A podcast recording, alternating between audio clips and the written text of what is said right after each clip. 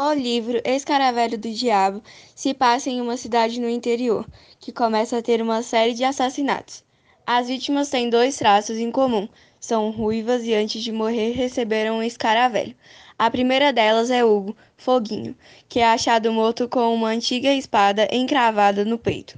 Logo aparece outra vítima que também recebeu um escaravelho antes de morrer. O delegado Pimentel e o cachorro Alberto Maltese começam uma busca por este assassinato em série.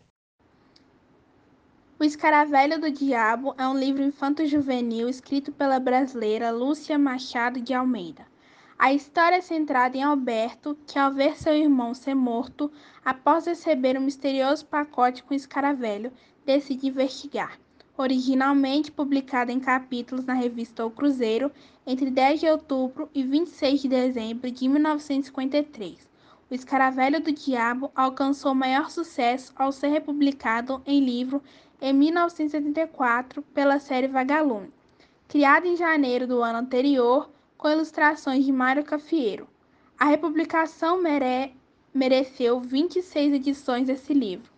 O Escaravelho do Diabo foi selecionado para o Programa Nacional de Biblioteca da Escola em 1999 e recebeu adaptação cinematográfica em 2016. O livro Escaravelho do Diabo pode ser comprado na Americanas, Magazine Luiza, Enjoy, Livraria da Travades, Livraria da Vila e em outras. E normalmente seu preço está de 15 a 50 reais. 15 quando é usado e novo pode ser até 55 reais.